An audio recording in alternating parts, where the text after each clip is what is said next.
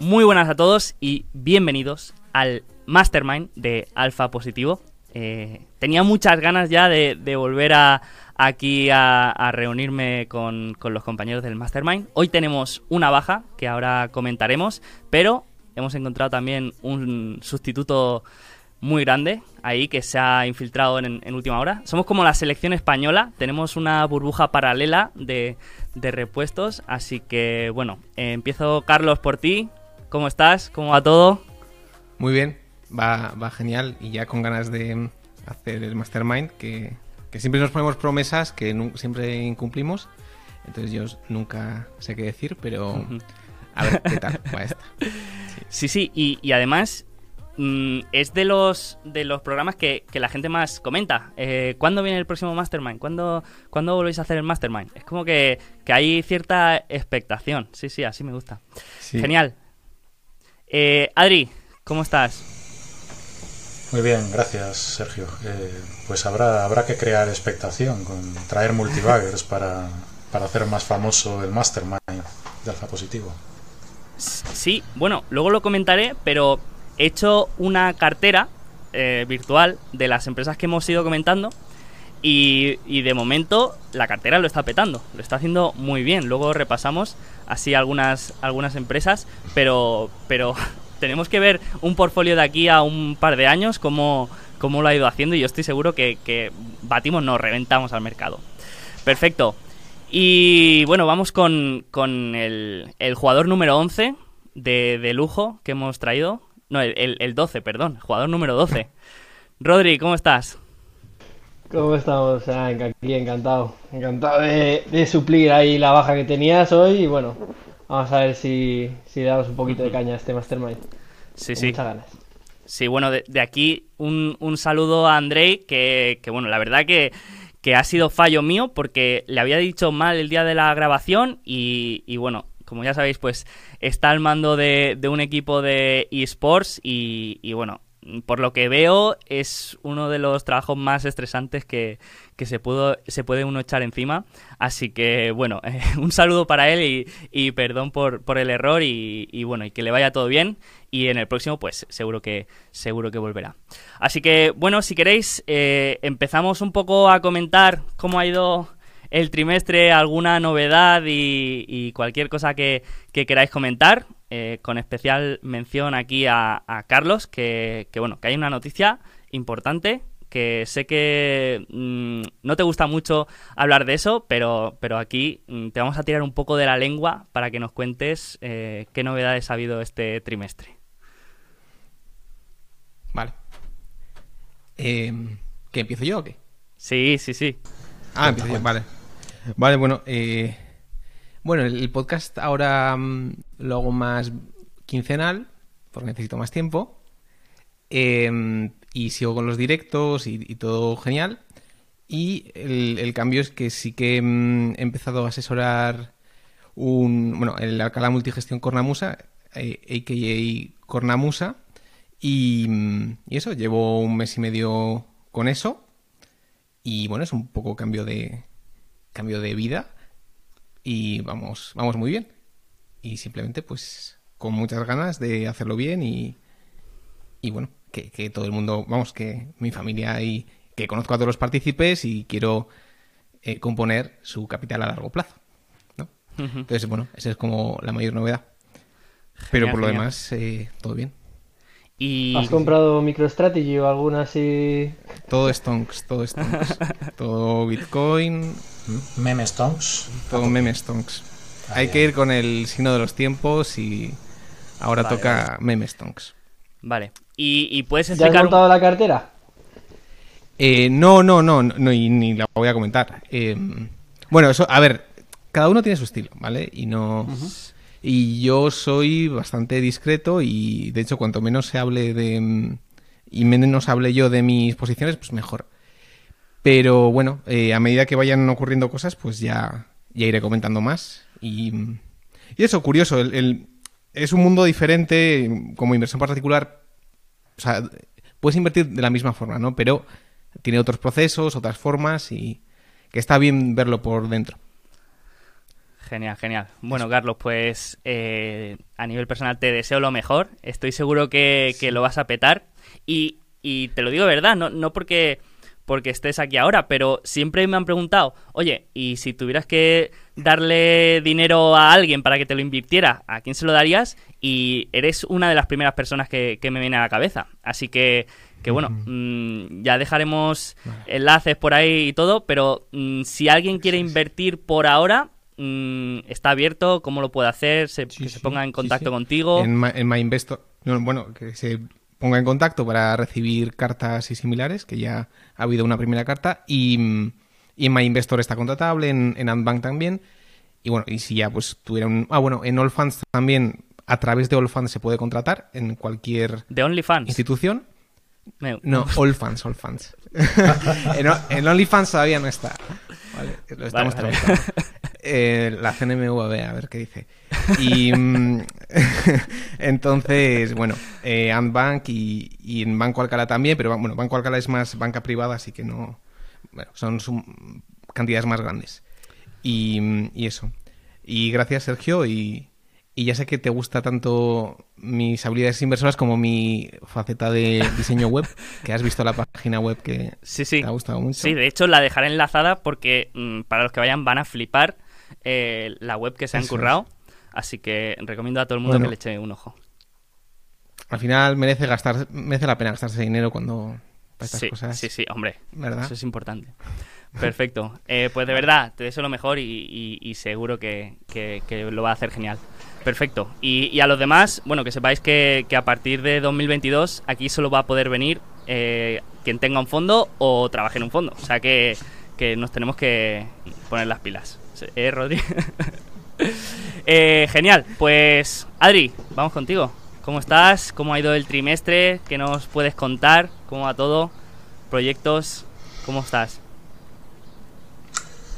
Bien, eh, buscando oportunidades debajo de las piedras, que la mayoría de valoraciones me parecen excesivas. Pero bueno, al final rascando, rascando, al- algo siempre sale. Y bueno, alguna, alguna que otra oportunidad hay ahí.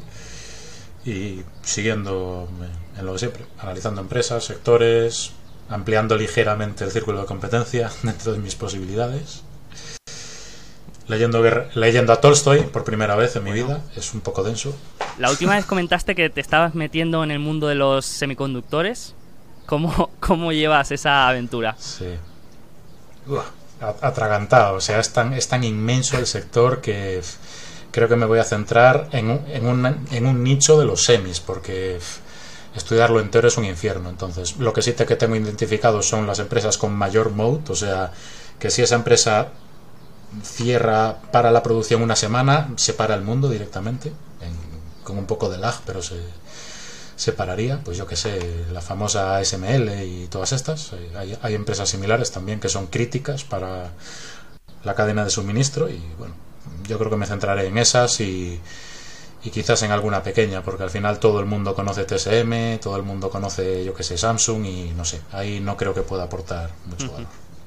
Genial, genial. Perfecto. Y Adri, te cogieron en MCC, ¿no? ¿O qué? Sí, eh, les mandé una tesis de una empresa australiana y, en, bueno, eh, Carlos se refiere a Microcap Club, eh, el que fundaron Ian Castle y Sing, Song, Song Eadings, no sé cómo se pronuncia el nombre. Y nada, ahí que prácticamente so- solo hablan de microcaps. Y bueno, es un honor eh, participar en ese foro tan selecto. y, y también un honor que me hayan aceptado como miembro. A ver si, a ver si no me pegan la patada un día. Y la review que... ¿Demasiado hype o es real? O sea, ¿qué, qué opinas? Eh, hay un poco de todo, porque al final hay, hay inversores que te escriben tesis deep value, hay otros que te escriben de las IPOs recientes, hay otros que te escriben de rates, entonces mm, está clasificado por temática, por sectores, entonces pues es- yo que sé, me voy al tech y los que me gustan así un poco, pero hay, hay muchísimo, muchísimo donde rascar, porque claro, al final microcaps en, en el Toronto Stock Exchange Ventures y, y en Estados Unidos hay miles. Entonces, el tema es filtrar.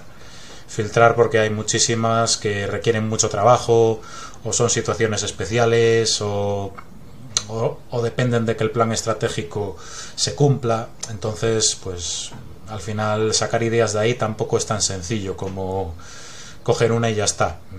Hay que leer mucho y al final, pues que se ajuste a tu perfil, pues lo de siempre, como te puede pasar en Value Investors Club, o por ejemplo, pero mejor clasificado, eso sí. Perfecto, perfecto. Pues, Rodri, mm, pasamos eh, a ti. No sé si sabes cómo, cómo funciona este Mastermind. Espero que sí, que nos hayas escuchado ya los dos primeros. Pero bueno, mmm, hacemos un, una división de tres partes. La primera comentamos más o menos cómo ha ido el trimestre, alguna novedad, algo que, que, que bueno, que se pueda contar. Luego comentaremos una empresa que nos parezca interesante. Y por último, comentamos mmm, planes, objetivos para el siguiente trimestre para hacer un poco de accountability, ¿no? De comprometerse en público que, dicen que, va bien. Así que cuéntanos un poco en qué andas metido, qué has estado haciendo, te has mudado, hay muchas novedades ahí, te estás preparando para el CFA, ¿cómo va todo? Yo no tengo nada que contar, no me han aceptado en microcap este club, eh, no tengo un fondo, soy, soy todavía Rodri sin más y, y, bueno, nada, estoy ahí liado pues mirando cositas. Eh, yo creo que al final, eh, por si quieres invertir en todo el mundo, tienes siempre oportunidades, sea en el sitio que sea. Y nada, eh, estoy ahora, bueno, estuve los últimos tres meses metiéndole mucha caña a China, eh, real estate, la parte de servicios, la parte de consumo, la parte de cómo, cómo evoluciona la demografía y tal en Asia Pacífico. Y bueno, hice una tesis de inversión que es eh, la de Kaisa Prosperity, que bueno, junto con otras pies que son muy interesantes y tal, y me parece un sector súper interesante.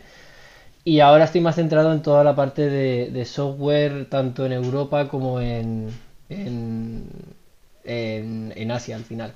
Un poco entender un poco hacia dónde va el sector. Hay, hay, hay como cierta narrativa ¿no? en, en la parte de de software hay muchas empresas que están cotizando súper altas y otras sin más y otras muy bajas. Y bueno eh, creo que ahí se puede sacar partido un poco de la narrativa actual en, en Europa de, de, las empresas de software integradoras y, y bueno, las que tienen también el software propio sean de RP o CRM vale vale. Y me estoy centrando en eso básicamente. Pero bueno bueno y también CFA que viene examen pronto. ¿cómo lo llevas? Sí, bueno, el examen eh, lo tenía que haber hecho en junio del año pasado, en diciembre del año pasado y en febrero del año pasado. Entonces, al final, pues bueno, eh, si te digo la verdad, todavía ni siquiera he empezado porque, porque, bueno, ya es como la cuarta vez que me lo voy a tener que mirar. Entonces, bueno, no, no tengo problema vale, con vale. ello. Muy bien. Y nada, ahora estoy en España. Eh, me mudé hace un mes. Sigo trabajando para la empresa noruega. Pero bueno, llegamos a un deal que es un win-win para los dos. Al final eh, trabajo para ellos dos días a la semana y los, otros cinco días pues lo tengo para inversión. Entonces, bueno, eh, genial. Muy bien, muy bien. Bueno, pues para, para el que se haya despistado y no conozca a Rodri, que sepa que tenemos una charla con, con él hace un par de meses, creo, que, que hablamos más en detalle de, de, lo que hacía y de las empresas que, que, le gustaban y de su filosofía y estrategia. Así que si, si alguien quiere conocerlo mejor, pues ahí la tiene. Y, yo no voy a hablar mucho de, mí porque la gente ya está cansada de escucharme aquí en, este podcast. Así que si queréis pasamos ya a las, a las empresas. Si quieres, Carlos, empezamos por ti. A ver qué, qué empresa nos traes. Sí, bueno, eh, mi exposición no, no, es una tesis. Eh, de hecho, yo no tengo convicción en Wish, pero es plantear un caso que me parece muy interesante.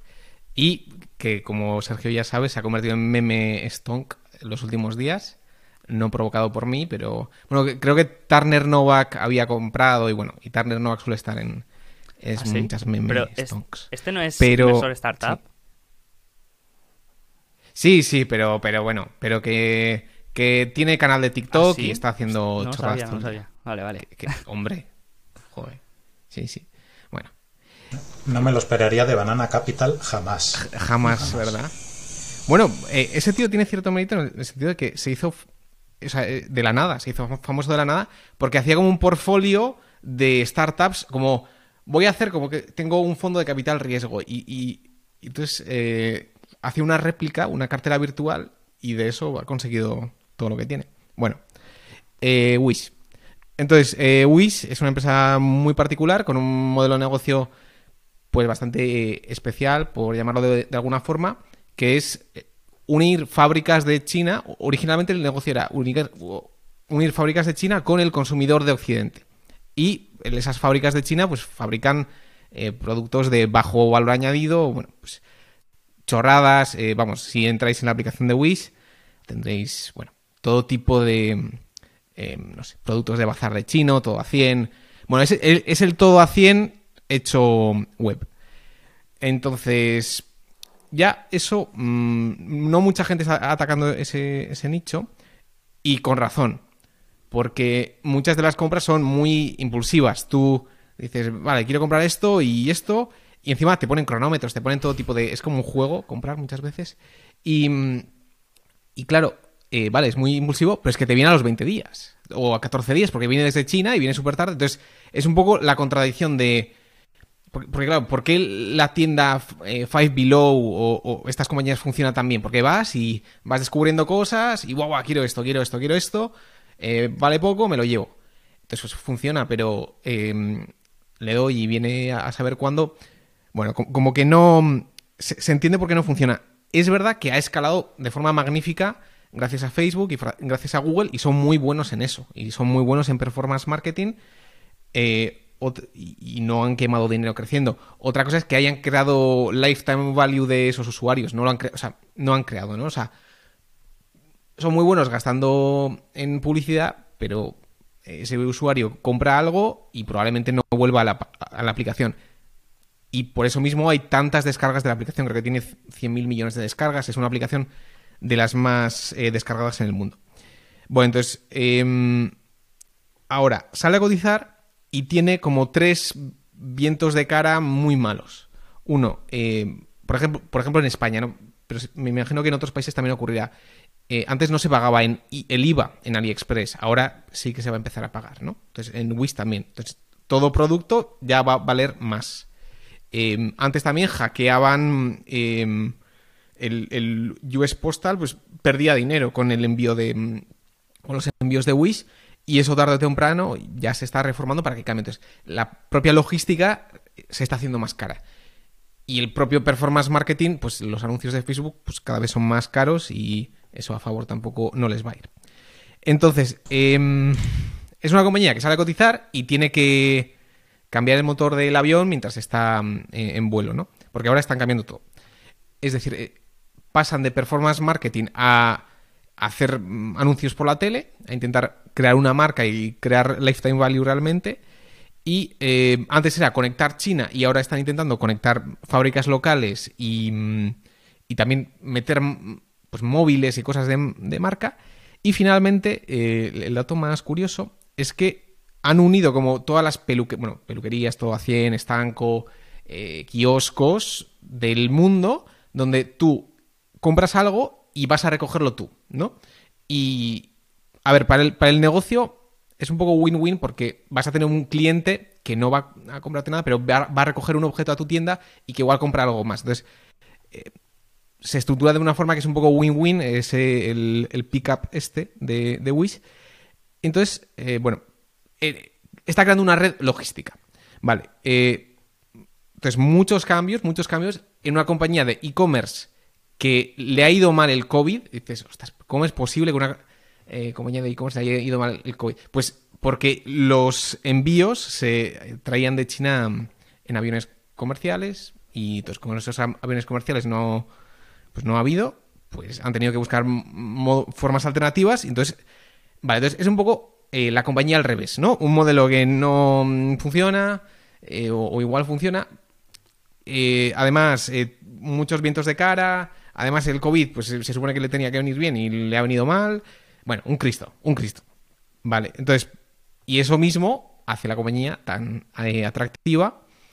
Em, a ver, el, precio engaña un poco porque es, bueno, tienen márgenes brutos muy altos y, todas las ventas son comisiones, pero claro, es que mm, a las ventas y a ese gross profit tan alto hay que quitarle la publicidad, porque realmente esa publicidad es como un coste de, mercancía vendida. Entonces, bueno, eh, las propias cuentas tienen su, su propia trampa.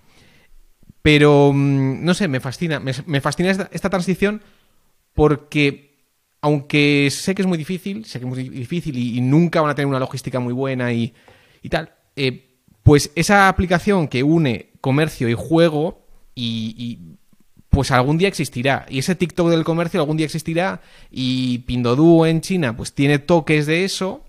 Y, bueno, y veremos cómo, cómo, viene aquí. Que igual Wish no lo consigue. Puede ser. ¿no? Pero mm, me fascina que sea la una, esa compañía con ese toque de juego y, comercio. Bueno, eh, la acción ha, caído muchísimo, ha sido una IPO rota. Entonces, lo que busco es em, ganar convicción. O sea, yo querría ver, pues, que el usuario retorna, que realmente hay lifetime value, que, que la logística es más rápida y el usuario gana satisfacción, que realmente esta logística que se han inventado pues es, funciona y está un win-win que el cliente va y a la tienda lo recoge y compra algo más y entonces todo el mundo sale ganando y, de hecho están pensando en eh, dar a terceros su logística en, Wish. Entonces, bueno, mm, es una empresa que puede hacer un por 10 y puede ser un cero, ¿no? Es un poco eh, ese caso y es una empresa que quiero seguir en los próximos trimestres. Entonces, bueno, Creo que genial, eso es todo lo que tengo. Eh, primero, no, me esperaba que, trajeras a, este Mastermind un, un meme stock. Eh, pensaba que, esto era serio. no, pero fuera broma. Eh, sí, ha, sido, ha sido curioso que, justamente cuando la empezaste a comentar así en, los directos, pues parece que, ha empezado a, moverse por, por todos los canales de Reddit y así, ¿no? pero, pero más allá de eso, por ejemplo, a mí me llama la curiosidad Mm, eh, la IPO, ¿no? Han levantado, creo que, eh, un eh, mil millones y, pico, pero no, han hecho nada con, con ese dinero. Lo tienen, lo tienen en caja. No, hay planes de lo que quieren hacer, ni alguna adquisición, ni, ni nada, ¿no? No se sabe.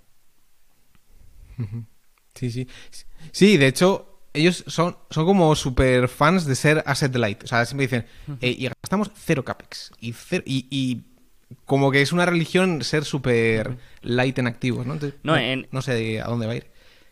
Y ellos encima sabían que, que sabían que estos cambios de modelo de negocio tendrían que hacerlos mientras que son empresa pública, que eso no le gusta al mercado. Sí, no, eh, es curioso eso.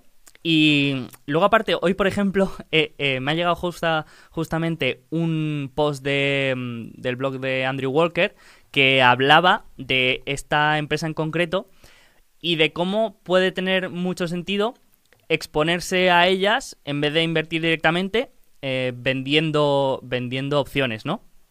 Porque, porque, bueno, sí que es verdad que al, al empezar a, ponerse un poco de moda, mm, tienes la opcionalidad de que, de que se vaya para arriba, pero con, con la venta de opciones, pues es como que es muy difícil que se vaya para abajo, ¿no?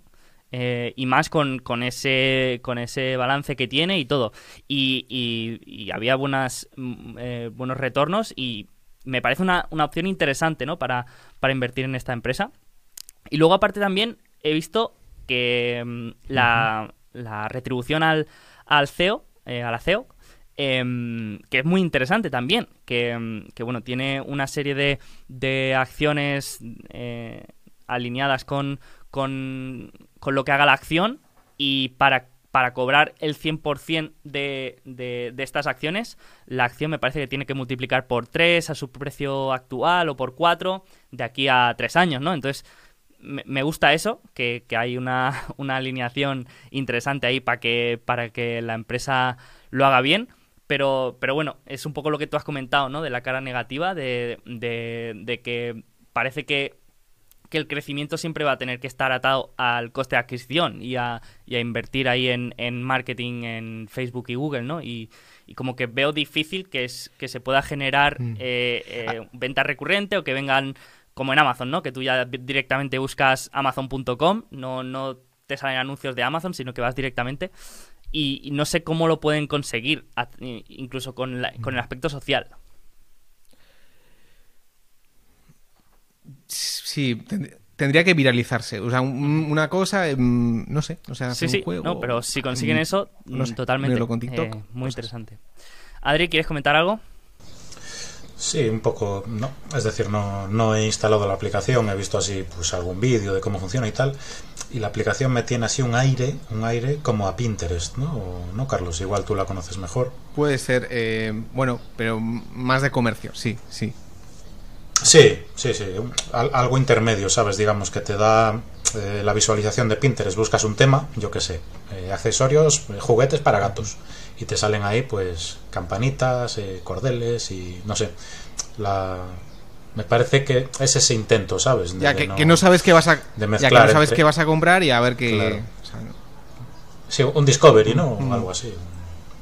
Claro. En este tipo de compañías, como me cuesta ver si, si triunfará su estrategia o no, porque yo creo que no lo saben ni ellos mismos, me, me gusta invertir a través de digital advertising. Es decir, vale, hay cientos de empresas de e-commerce que quieren un porcentaje del TAM de no sé cuántos trillions, vale, pues me vas a pagar a, a mí, a Alphabet, le vas a pagar a Facebook, le vas a pagar, pues yo que sé, a Amazon por, por aparecer arriba en las búsquedas y incluso a Pinterest, que, que mejoró bastante el ARP y demás. No sé, yo, yo es como lo juego, pero claro, no, no voy tan... Al final es casi casi una startup. eh, ya sé que la valoración es grande, pero al final las dinámicas son parecidas. Es crecimiento rápido, que te puedes ir al hoyo en 5 o 10 años. Perfecto. Rodri, ¿quieres comentar algo? ¿Qué te ha parecido? Eh, bueno, yo Wish sí que sí que la conozco, me sale mucho en, en Facebook, me salía en su día, y aparte luego hacen una, no sé, te, te, te meten en el advertising cosas como súper extrañas, yo que sé, por ejemplo, de sexo o cosas así muy guarras. Pero o, Eso a ti eh, solo, eso a ti solo. la- Ese, ese- eso a mí nunca me ha parecido, ¿eh? Yo creo que es tu perfil. No, pues bueno, pues igual sí, soy un guarro, pues yo qué sé. Pero eh, no, pero cosas de la cara de Putin o la cara de Trump, etcétera, eh, que al final llama la atención, ¿no? Eh, hace mucho engage con, con el advertising, pero luego cuando estás en la app o en su día cuando yo me descargué la app son eh, productos de muy bajo valor añadido en los cuales tú- hay, hay un cierto perfil en la sociedad en los cuales se ven eh, bastante engage en, el pricing, pero yo creo que la retención de clientes es bastante baja, porque al final ellos lo compran, lo prueban y tal, pero no es un cliente que vaya a comprar recurrentemente eh, productos de baja calidad, porque al final se cansan de ello. Eh, y esto me recuerda un poco a AliExpress en 2012-2013, cuando ni siquiera era legal eh, la importación de, por ejemplo, yo me acuerdo Xiaomi, mis amigos lo traían, lo, lo, lo, lo reservaban en, en AliExpress y luego si te lo pillaban por la aduana, pues te jorobabas o pagabas un seguro. Y no es lo mismo, pero es un poco también el concepto ese. Yo me acuerdo que había gafas de esquí que te podías comprar por 3 euros y, mis amigos, por ejemplo, se las compraban. Luego las mandaban por ahí y luego al final nunca volvían a comprar en AliExpress. Entonces sí que tiene yo creo que un catch eh, bastante bueno en short term, pero luego en long term me cuesta ver el modelo de negocio.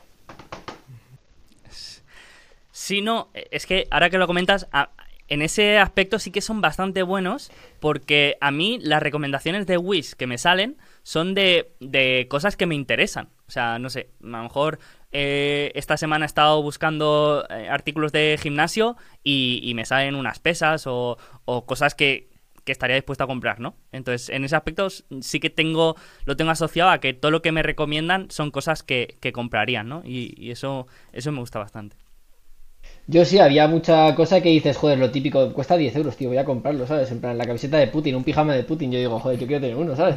Pero luego al final dices, fa, tío, es que seguro, es que también el tipo de anuncio como que ya te demuestra que es baja calidad o, no sé, es como un tipo de advertising tan simple que ya te hace desconfiar.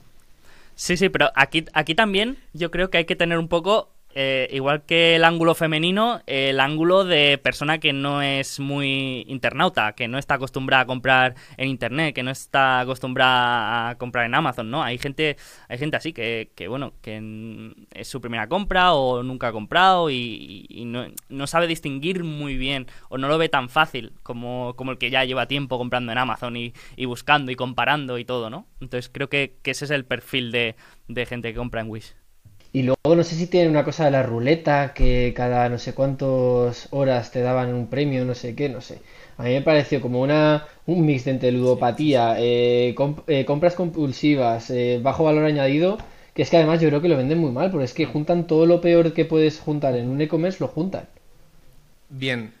Pero tú- bien, yo lo compro. y Yo, yo nunca, yo nunca compraré en Wish, ¿vale? Pero que hay un cierto segmento, mm, el, el percentil más bajo de coeficiente intelectual, creo que es el público objetivo de. O sea, bueno, que. Sí, pero no recurrentemente, yo, yo creo que te cansarías al final, no sé. Pero, Rodri, tú, tú ves una máquina tragaperras y a ti no te llama la atención. No es algo que digas, hostia, eh, pues eh, voy a meterle unas monedas. En cambio, hay gente pues que le atrae mucho. Y, y- y yo creo que es un poco ese enfoque, ¿no? Yo tampoco compraría jamás, ni he comprado nunca, pero mm, sé gente que ve algo así y, tampoco, tampoco creo que, lo presenten como algo barato o algo mm, de, calidad mala. Entonces, mm, yo creo que sí, estoy de acuerdo que tienen su, segmento. Perfecto, pues Adri, ¿te animas tú a, a comentar alguna empresa? Eh, También traes un meme stock. Sí, eh, AMC. Es es- es súper bullish la tesis. Van, van a petarlo. Lo- los cines eh, eh, es, es lo último. O sea, la gente está deseando volver al cine. Seguro. Esa, Ah, esa es la tesis. Fin. Pero, pero porque, porque no has escuchado hablar del videoclub. El videoclub, cuidado, que se puede comer al cine, ¿eh? Bueno, eh, ca- cambiaron la directiva y creo que se van a expandir. Ha- Hablan algo de, de blockbuster o algo así. Bueno, eh, la, empresa de la que os quiero hablar, ya, ya hice spoiler en Twitter para generar un poco de debate y tal. Es Enhouse, que es una empresa canadiense de software vertical.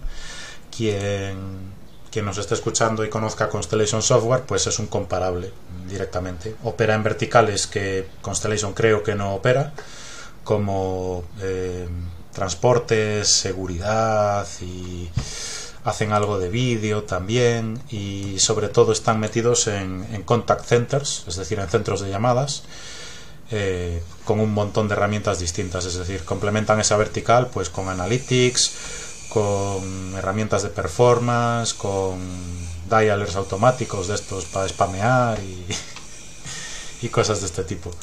Entonces, bueno, la empresa ya tiene un tiene casi casi cuatro décadas de vida, se fundó en el 84, el CEO actual está desde el 2000 en el cargo, es el accionista mayoritario, o sea, hay skin in the game.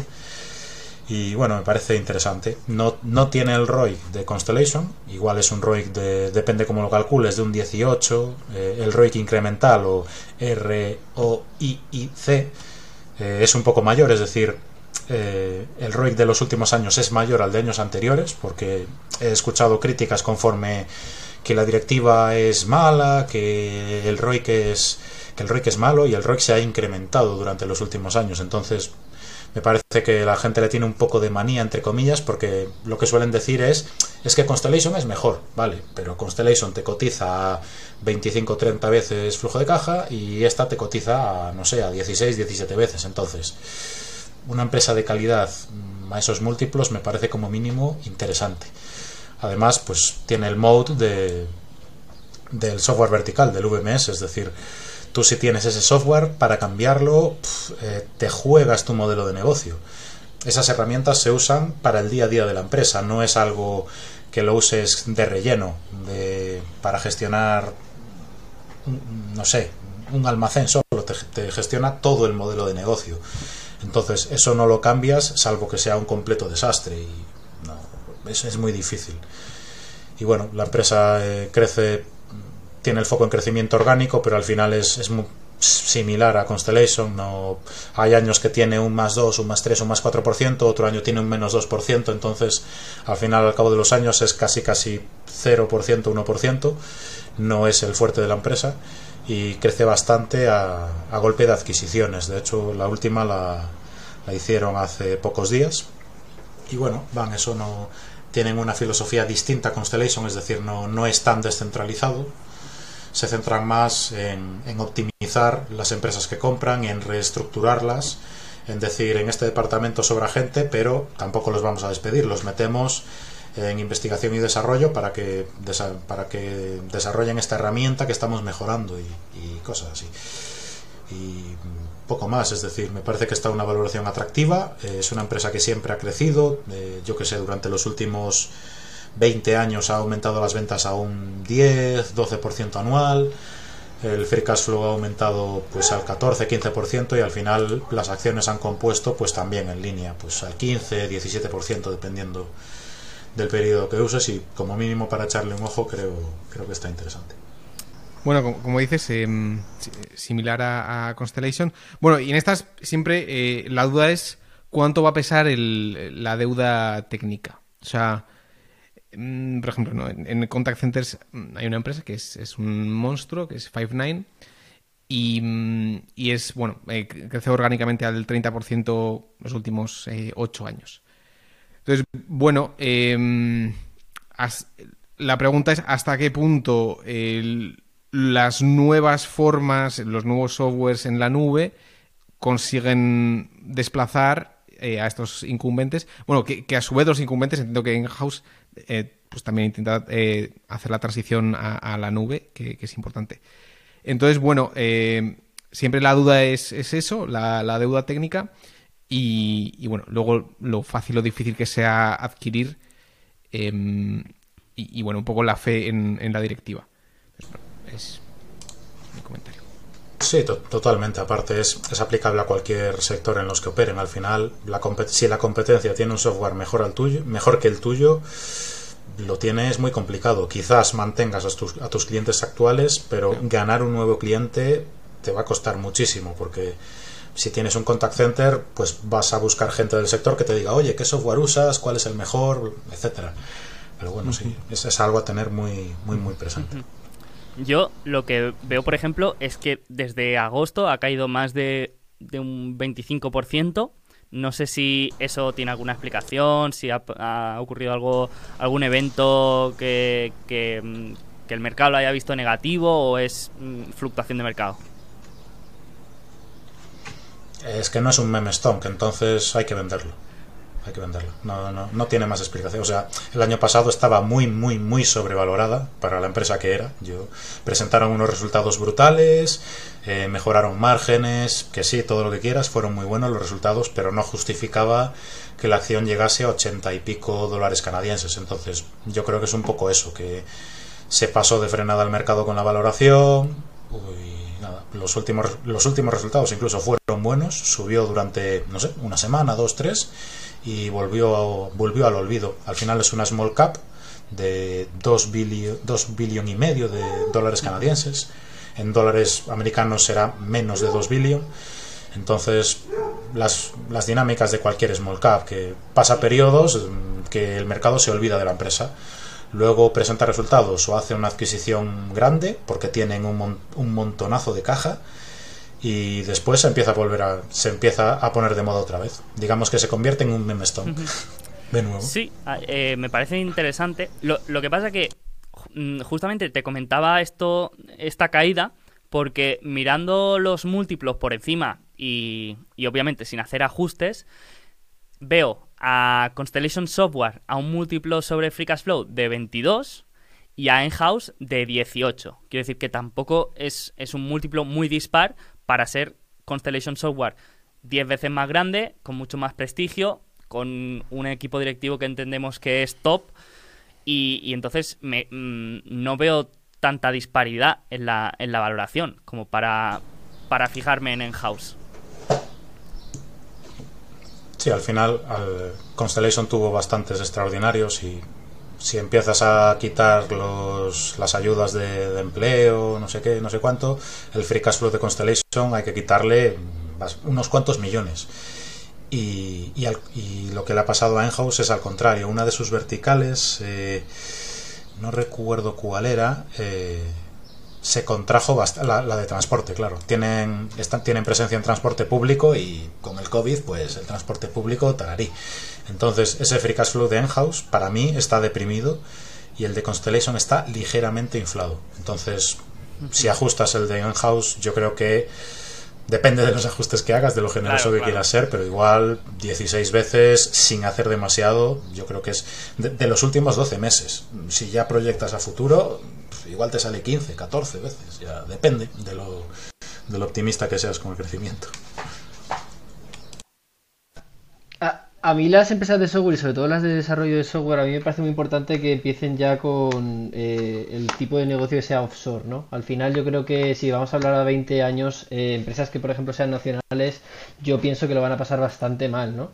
Entonces por eso te preguntaba, digo yo, si encima van haciendo toda la parte de negocio offshore, eh, se cogen todos los de la India, Sudamérica, en el caso de que los clientes sean norteamericanos para el tema del horario, es súper importante a la hora de, hacer un desarrollo de software, eh, me parece muy interesante que vayan por esa línea. Y yo creo que las empresas que lo hagan eh, en esa línea van a ganar mucho a las que eh, se queden rezagadas. Sí, es, probable. También depende mucho del tipo de desarrollo, del tipo de proyecto, porque ya, ya me ha tocado lidiar con, con consultoras y con ingenierías, sobre todo francesas, y al final el outsourcing lo hacen, pero para, digamos, la parte fácil de los proyectos, la parte commodity de pícame este código que haga esto, que me abra, pues yo qué sé, el portal del garaje. Si ya quieres hacer, pues no sé, eh, eh, diseñar las piezas de un coche, eso lo haces en casa. Eso lo haces en casa, mm, yo creo que siempre, porque es que la coordinación del proyecto offshore, mm, cuidado, tienes que tener un equipo in situ, porque coordinar todo eso con el teletrabajo no, no es moco de pavo. Eh, para desarrollos, digamos, más planos de software que no requieran demasiada complejidad, pues sí, les haces una petición y hazme esto. Pues les llevará las horas que te lleve, que te facturen eso y no lo tienes que supervisar demasiado. Ya se ocupa, digamos, la empresa de turno de India, de Sri Lanka, de Madagascar, no sé, donde el, de Pakistán. He visto que bastantes empresas hacen outsourcing en Pakistán. Al final, a futuro sí que irá mejorando, pero a 5 o 10 años vista lo veo más, eh, mitigado ese riesgo. Eh, sobre todo cuando es software muy especializado. Pues yo qué sé, eh, Dassault Aviación, pues habrá cosas que hacen en India, que desarrollan en India, y otras cosas que las desarrollan en casa. Al final, yo, creo que el, el, desarrollo de software en general tenderá pues a un modelo híbrido, ¿sabes? De combinar el teletrabajo de, tus trabajadores nacionales franceses con los españoles, con los indios, y al final es, es complejo eh, coordinar todo eso. Perfecto, perfecto. Pues, pues muy interesante. La verdad que no la conocía, no la conocía. Sí que conocía Constellation, pero, pero no había escuchado hablar de Enhouse hasta que la comentaste esta semana. Y, y no, no, eh, la has defendido muy bien, me parece muy interesante. Así que habrá que echarle un ojo. Rodri, ¿cómo lo ves? No, bueno, pues si queréis hablamos de, de Humanis. La, tesis de inversión no es que eh, quiera que compréis ni, ni que me parezca súper barata ni nada, es un poco también un poco a crear un poco de debate al respecto de todas estas integradoras en Europa. Bueno, a ver, voy a contar un poco lo que hace. Eh, eh Humanis es una integradora francesa que trabaja pues eh, por el centro de Europa prácticamente eh, que hace la parte de, Business Intelligence y, un poco pues eso de Artificial Intelligence, Data Analytics y, tal. Ese es un nicho, ¿no? A la hora de, ayudar a, otras empresas de, en términos de IT. Eh, me parece una empresa que tiene unos vientos de cola bastante buenos, cada vez las empresas van demandando más, más y más digitalización y aparte luego mucha parte de tus ventas al final son recurrentes, entonces eh, me parece un negocio bastante bueno. Al final el switching cost es más alto que, que te lo haga otra empresa más barata. Y luego aparte, em, en estas integradoras a día de hoy, lo que no sé si igual a 20 años, es que son bastante nacionalistas. Al final, las integradoras de este tipo, como, como bien dice Adri, ¿no? Eh, las integradoras que son más de el trato con el cliente, que si necesitas tal, que si necesitas cual, pues son más nacionales, ¿no? Lo tenemos en España.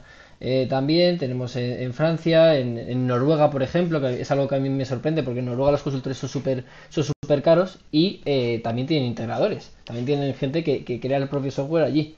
Que bueno, yo desde un punto de vista óptimo, pues diría, oye, pues igual me mereciera más la pena que los polacos me lo hicieran antes que, una empresa noruega. Seguramente en coste sería mejor, pero ellos, bueno, son muy nacionalistas y aparte em, eh, les gusta más el trato, ¿no? El personal y la cercanía.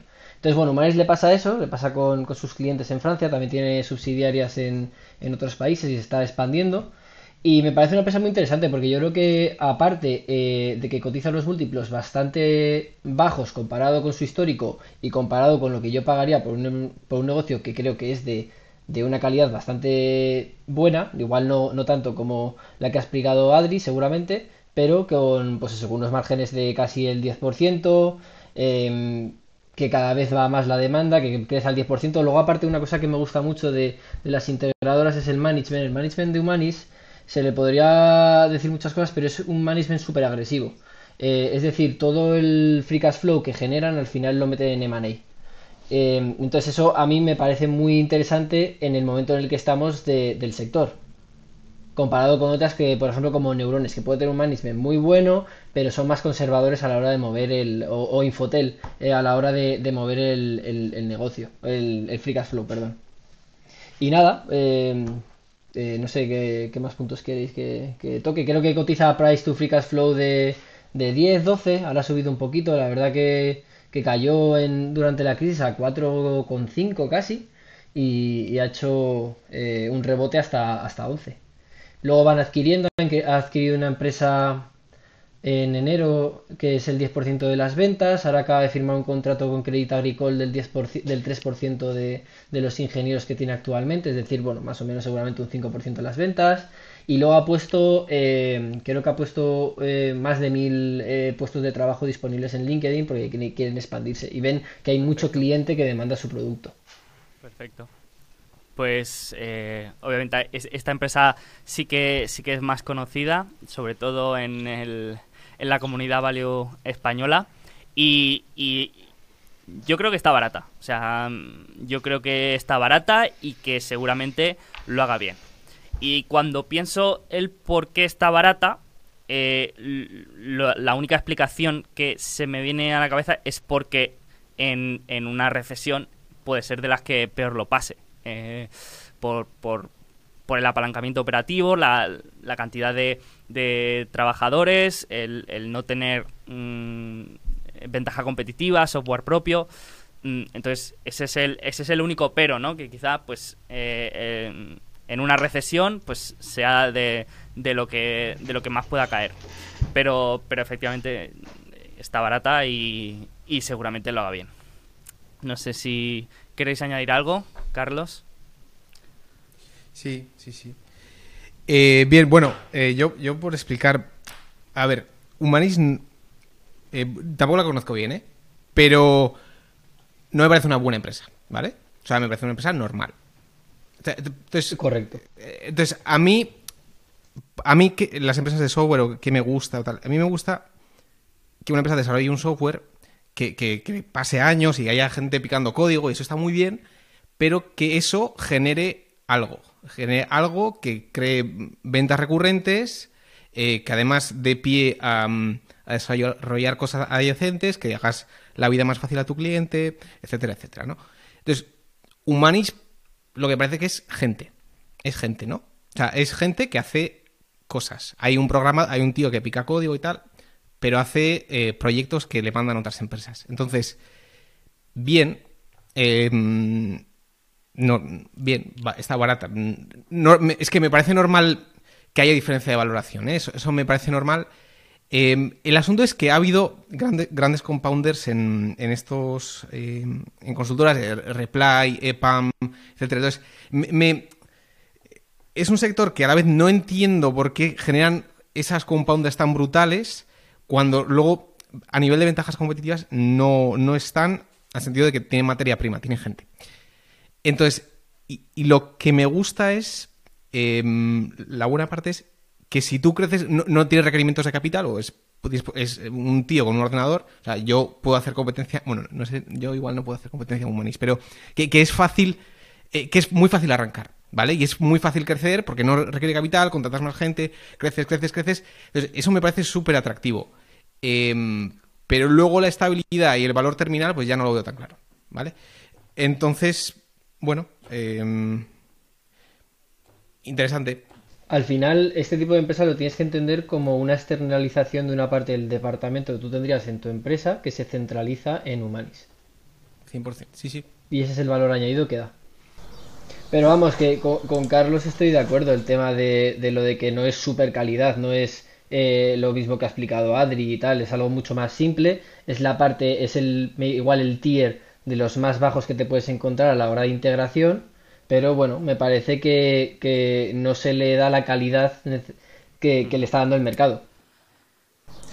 Eh, yo quería quizás matizar lo que, o, añadir a lo que comentó Carlos, que, que sí es cierto que no necesitas capital para crecer, pero que es muy complicado expandirse geográficamente, es decir, empezar de cero en un país nuevo es un infierno. De hecho, recuerdo, es que Joe Manis la, la revisé en 2018, 2019, por ahí, recuerdo que por aquel entonces ya habían cerrado una oficina de, Reino Unido y de otro país que intentaron generar negocio allí, pero no...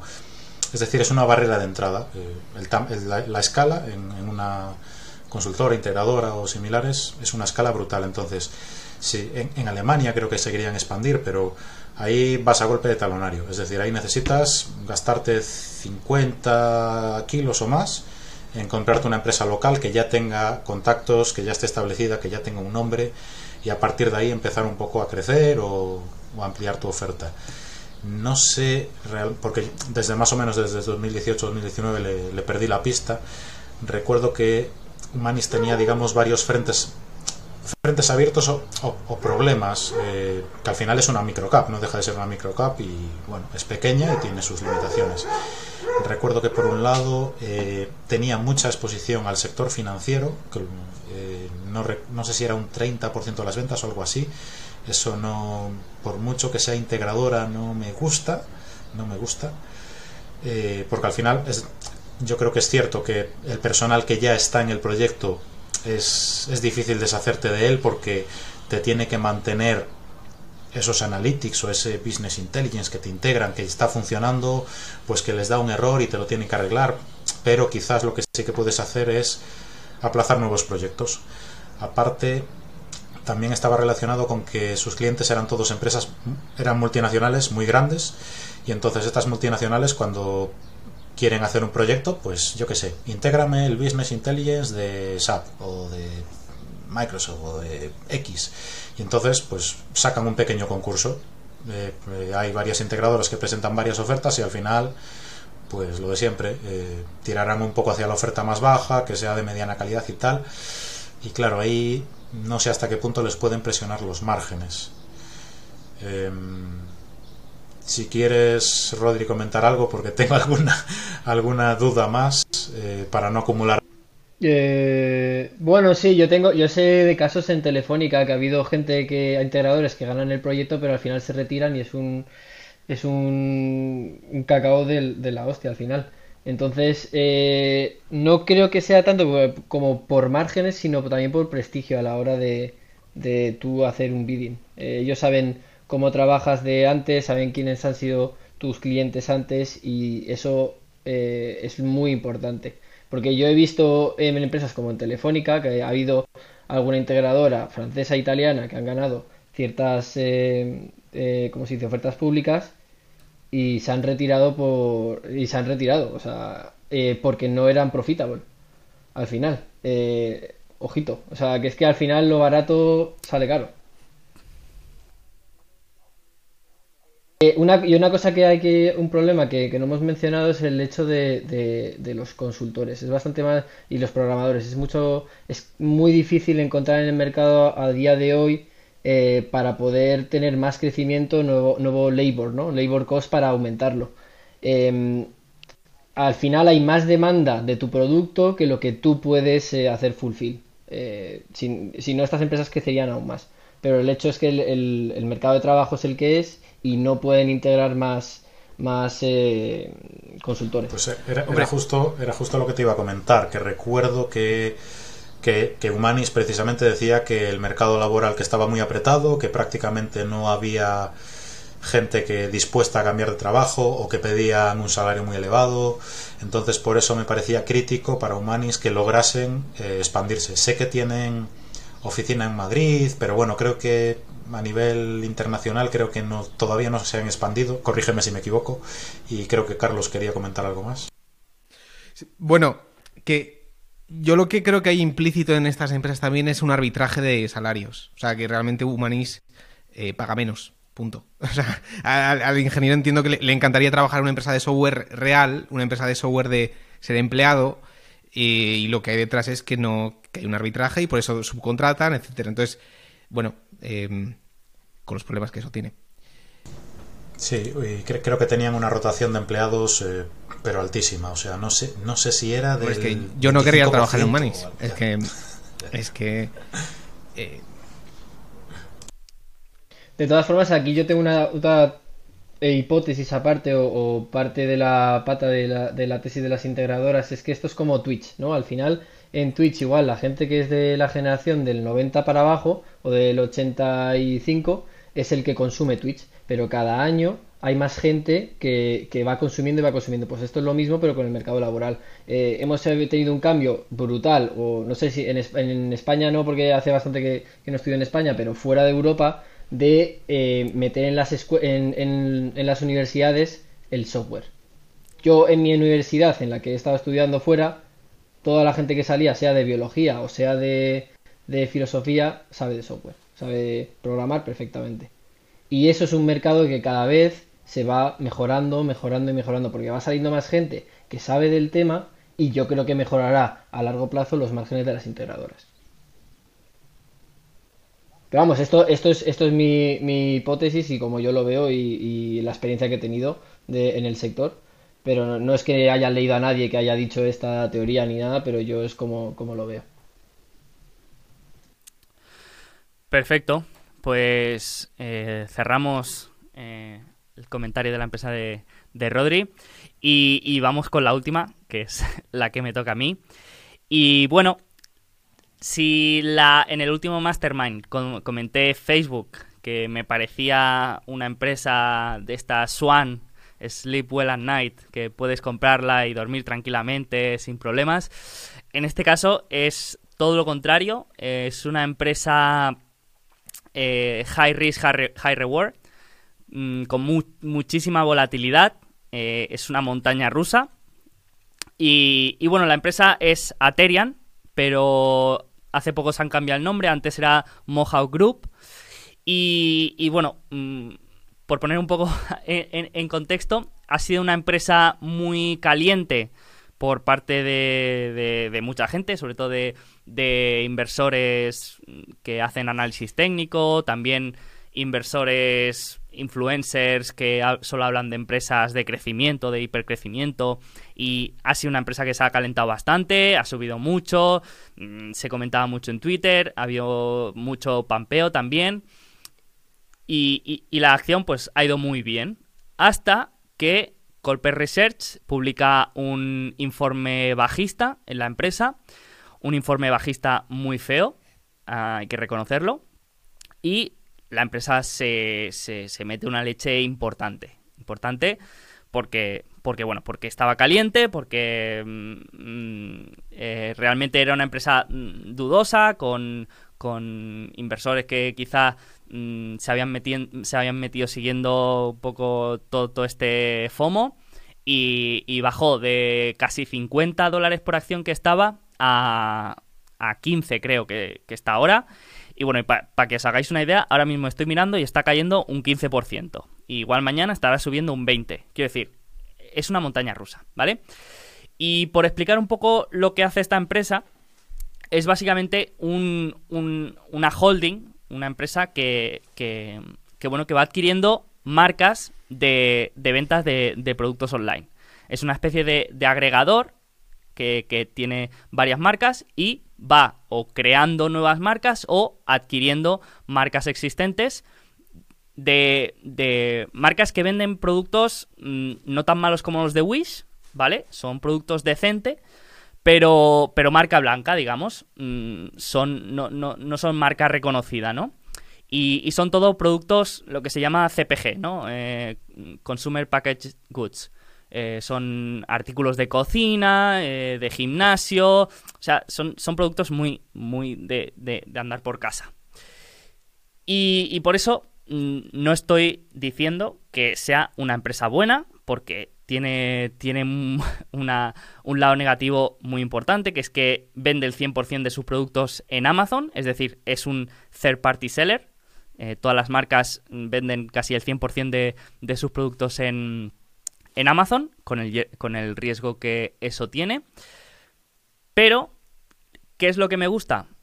Pues que desarrollan una, una- un software ellos mismos, un, un software in-house, que lleva toda la operativa del negocio desde la identificación de marcas o de productos que demanda el mercado, es decir, bueno, eh, buscan, por ejemplo, productos con muy mala cualificación en Amazon que puedan mejorar o, o cosas que busque la gente en el buscador de Amazon o en Google y que no encuentre productos a esa búsqueda.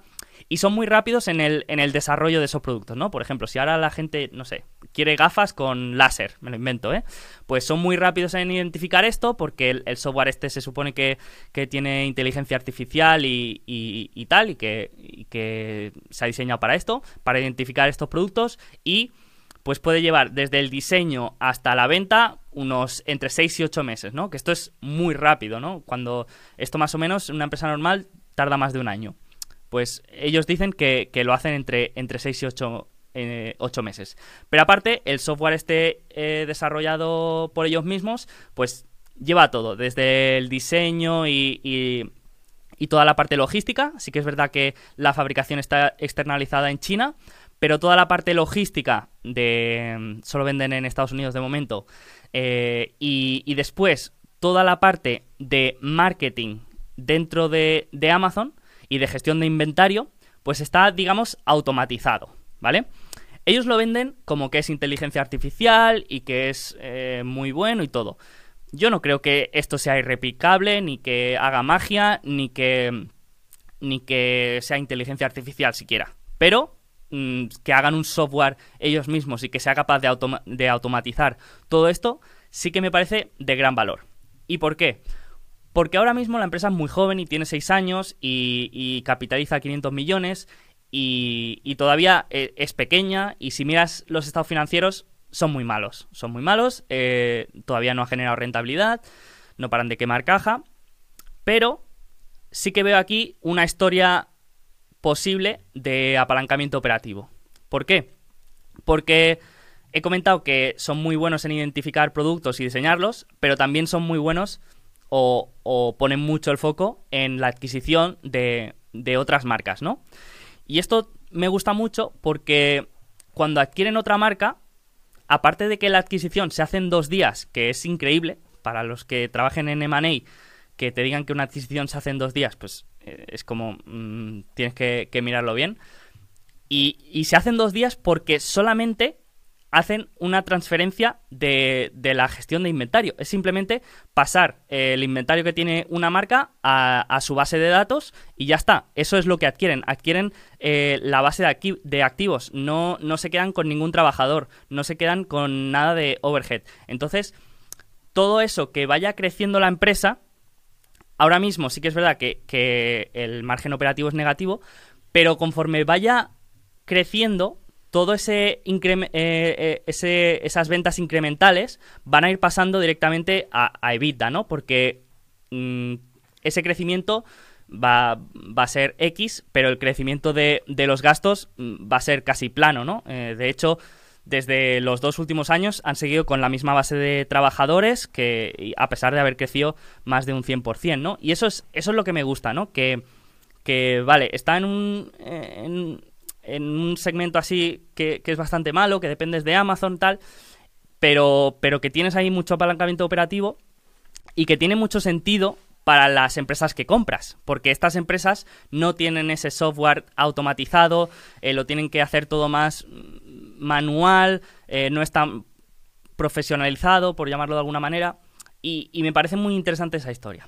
Ahora, obviamente, viene el informe bajista, que a nadie le gusta que le hagan un informe bajista, y, y- y lo ves y es feo. O sea, es feo con acusaciones eh, de, de gente que, que, bueno, que, que ha cometido crímenes, con adquisiciones manipuladas, tal.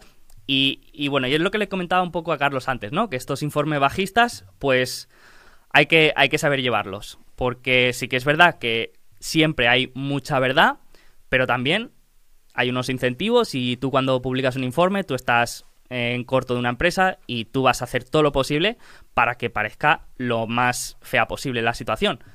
Y, yo creo que, no es tan fea como parece. ¿Vale? Aquí, aquí está el, el saber, pues, mm, qué es verdad, qué no, qué, que es una exageración, que no lo es tanto, que, de, que, de, todo lo que hay que es lo realmente importante, porque que un exdirectivo haya estado en la cárcel, pues mm, vale, no, no le gusta a nadie, pero, pero ahora mismo no le afecta a la empresa, ¿no?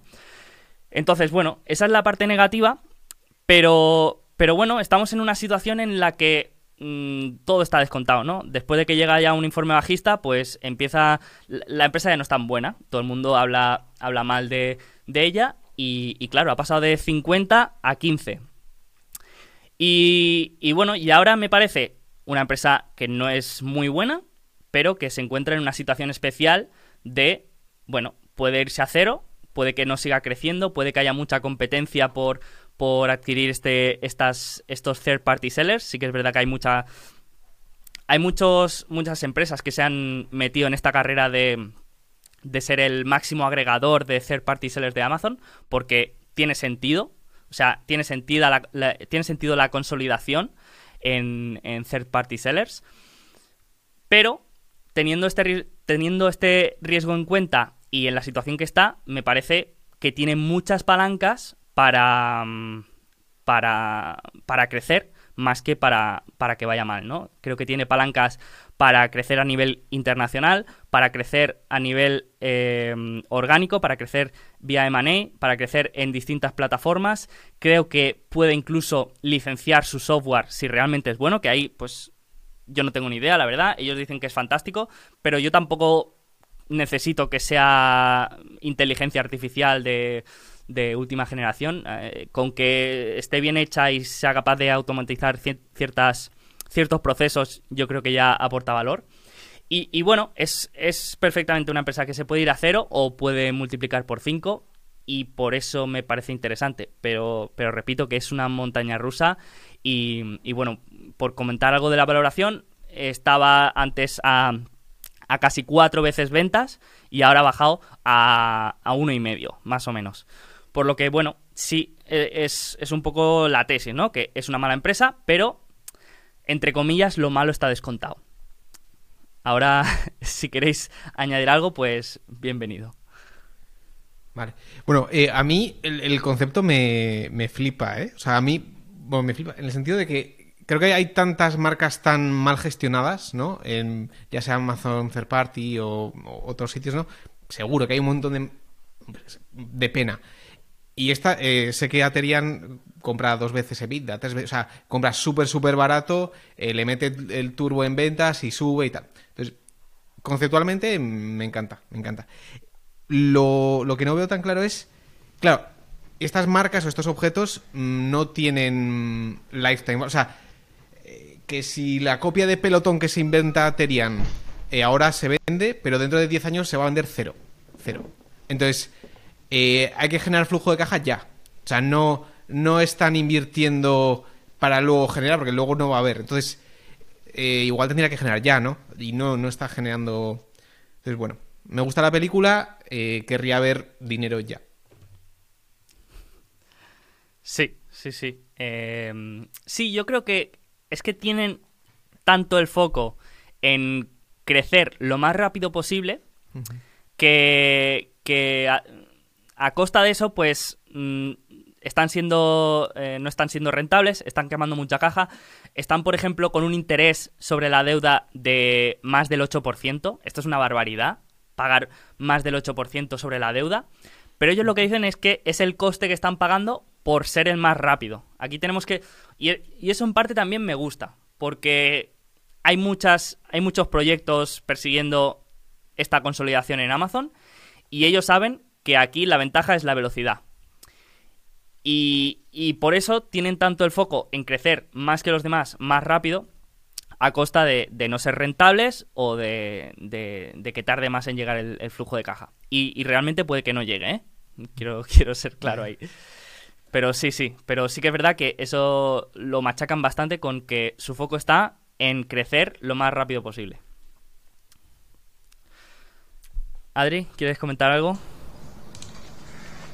Uf, yo es que cuando escuché ya lo de no sé quién, directivo en la, es directivo en la cárcel. Dije, ¿qué? ¿Cómo? ¿Cómo? Entonces, no sé, para mí hay demasiadas red flags. Yo no... Quiero cosas Sí, más sí. claritas, eh, management honesto y como bien dices, no es para dormir bien por la noche.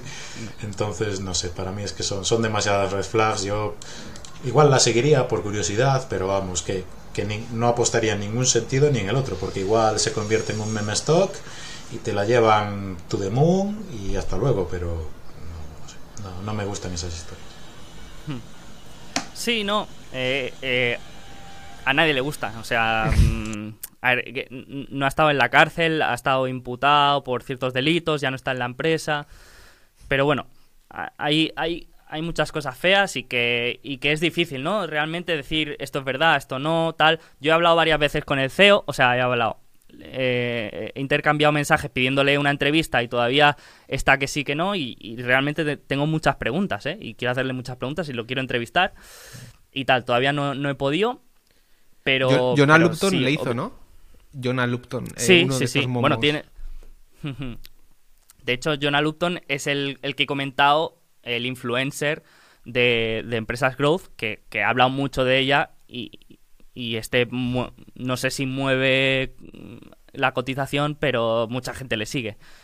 Y, y bueno, ahí está. Entonces sí, tiene varias entrevistas y a mí realmente mm, me transmite buen feeling. Creo que, que no sé, al final no puedes saber nunca eh, qué nivel de honestidad tiene. O sea, las críticas no van al CEO de, actual de, de Mohawk, sino van a los fundadores que ya no están y, y tal. Entonces, bueno, mm, obviamente mm, si está tan barata po- por, esa razón. Por esa razón. Eh, a, a mí también me gustaría que todo fuera más bonito y más simple, pero, pero bueno, a veces hay estas, no sé si oportunidades, pero situaciones especiales en las que, bueno, es decir, mm, pues le echo un poco de estómago, sé que se puede ir a cero, pero, pero bueno, sé a lo que estoy jugando y sé que ahora está en la mejor situación para hacer eso. Rodri, no sé si quieres añadir algo. Pues poco que añadir, la verdad, no, no es tampoco mi sector ni, ni mucho menos, pero uf, yo creo que la deuda nunca miente, al final si se está financiando tan, tan alto eh, es por algo, ¿no? Y no creo que sea por, por el Hmm. upside. No, es- está claro. eh, las condiciones de financiación son muy malas, pero luego dices, Buah, es que, vale, se está financiando al 8%, pero es que está comprando empresas a dos, tres veces EBITDA. Eh, o sea, que, se siga financiando a este, a este interés, ¿no? Si puede seguir adquiriendo empresas, por mí, como si se financia al 10.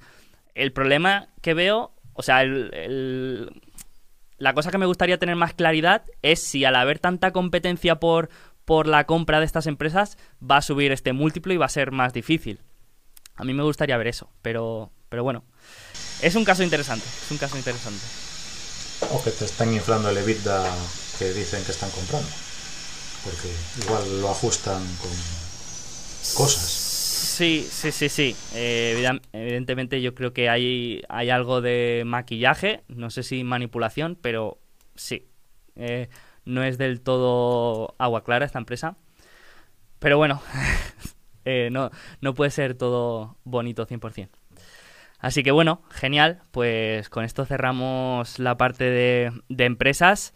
Y, y bueno, pues os animo a, a comentar un poco cuáles son los planes para el próximo trimestre, en qué os vais a enfocar, qué queréis hacer, qué queréis, cómo va a ir el verano, os vais a mover, os vais a quedar en casa. Yo ya estoy en, en modo verano, ¿eh? No sé, no sé vosotros, Carlos, ¿tú cómo, Eh. cómo planteas el trimestre? Eh, vale, yo creo que me quedaré en casa, pero ya, ya veremos con el COVID y compañía. Y, y una cosa que sí que quería hacer más es, es leer un poco más, que creo que también lo puse como objetivo la, la vez anterior, pero es que me he visto, he visto que me he vuelto como un lector muy exigente.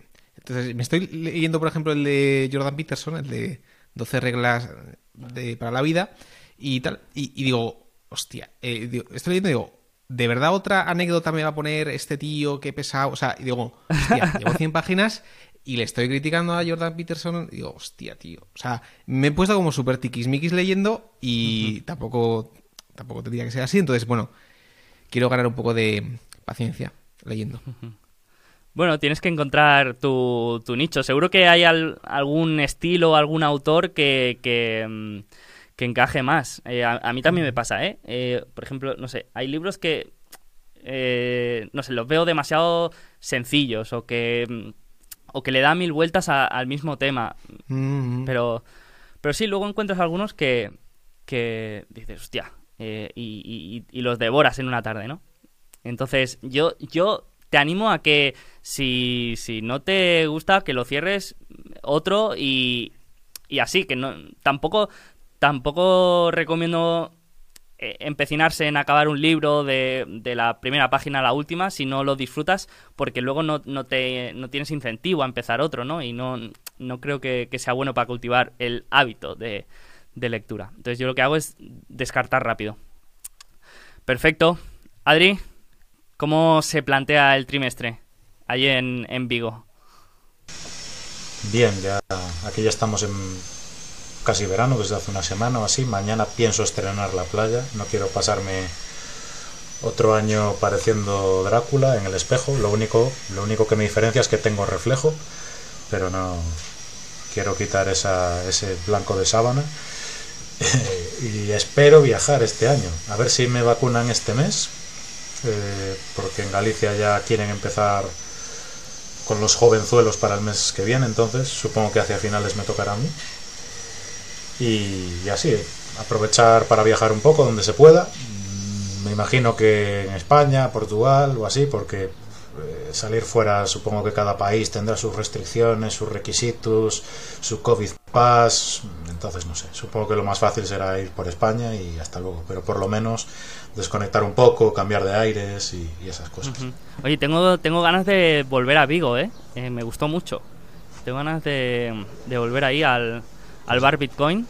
Pues ya sabes. Que, eh, eh, pues no, no- no sé si seguirá abierto, la verdad. es que hay, hay una anécdota cuando estuve, cuando estuve en Vigo que nos encontramos un bar llamado Bar Bitcoin.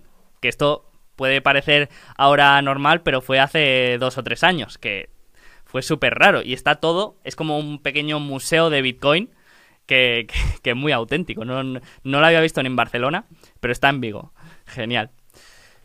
Rodri, ¿cómo se plantea trimestre? Tenemos examen, tenemos más análisis. ¿Cuál es el, próximo análisis que vas a publicar? No sé, lo, est- lo estoy viendo, me gustaría que fuera de software, que también es como mi field al final, entonces, eh, bueno, software en Europa. Eh, eh, especialmente me gustaría hacerle especial hincapié a la Europa del Este, creo que, creo que eh, es algo que, el mercado todavía no ha entendido y, y yo creo que en 10 años los países del Este van a dar mucho que hablar a, a países como ¿Sí? España. Y nada, en unas semanas yo me vuelvo para Noruega, en 3-4 semanas me volveré para allá y que tengo que hacer algún par de cosillas y luego tengo que hacer también el examen y, y nada, estaré por allí en Noruega. ¿Los la verdad, en entrenos? ¿Cómo los llevas? Fatal. Bueno, va, pues es, es- Es que voy, voy todo liado, tío. Voy, voy haciendo muchísimas cosas y luego cuando me pongo, pues no, no paro. Y al final no, no, no entreno mucho, la verdad, comparado con el año pasado. El año pasado sí que le di bastante caña y, y este año, pues. Bueno, pues eh, este es un momento si perfecto vuelvo. para comprometerse. Eh, más a la bici, ¿no? Hay que darle. La, la próxima te voy a, te voy a preguntar. eh, cómo, ¿Cuántos kilómetros has, has acumulado? Perfecto. Oye, pues esta vez ha durado mm, bastante menos. Así me gusta, ¿eh? Porque son más, más ligeros, eh, se pueden escuchar de, de una, de una tirada. Yo creo que nos hemos podido hacer una idea de cada una de las empresas, situaciones muy, muy diferentes, pero, pero muy interesantes todas. Así que muchísimas gracias por, por vuestro tiempo y, y por venir aquí a, a charlar un rato. Y, y si queréis, podemos eh, decir dónde os podemos encontrar, cómo podemos contactar eh, o, cuál es el mejor sitio donde encontraros, Carlos. Eh, bueno, hay muchas formas. eh, por Twitter, eh, iceberg de valor, en correo. Twitter es el mejor sitio. Y, para los que quieran eh, apoyar el proyecto Cornamusa. también, también, bueno, por Twitter o, en, en cornamusacapital.com hay una dirección de correo que me llega a mí. Entonces, es buen, buena forma. Perfecto, pues dejaremos también el enlace en la descripción para el que quiera echarle un ojo a la web que, que no se lo piense porque es una pasada. Y Adrián, ¿dónde podemos encontrarte? En los bares, espero, durante el verano. Eso seguro. Eh, Nada, Twitter, Twitter Adri, Adrivalio de, de toda la vida. Genial. Rodri, tú ya estás eh, en, muchos lados. Eres youtuber, eres analista, tienes tu página web, eres ya influencer tuitero. Eh, bueno, ¿dónde prefieres que, la gente tenga el primer contacto contigo? Joder, pues en, cualquier. A mí me da igual, por donde quieran. Joder, será por sitios, ¿no? Al final, me pueden encontrar donde ponen mi nombre y sale, sale todo. Eh, nada, pues en, Twitter, sobre todo, soy arroba holyfinance. ¿Ya no eres eh, Rodri Hong Kong? Ah, bueno, pero ese es mi nick. Ah, vale, vale, vale. Bueno, pues sí. Es, así es como me llama Gabriel, tío. Es amigo mío y me dice, joder, te, te tengo en el WhatsApp Rodri Hong Kong. Hong Kong y yo, joder, cabrón. Pues si ponéis Rodri Hong Kong en cualquier buscador, eh, aparece una foto de, de Rodri, así que es la manera más fácil de encontrarlo. Perfecto, pues lo dicho chicos, muchísimas gracias y nos vemos el trimestre que viene. Un abrazo a todos.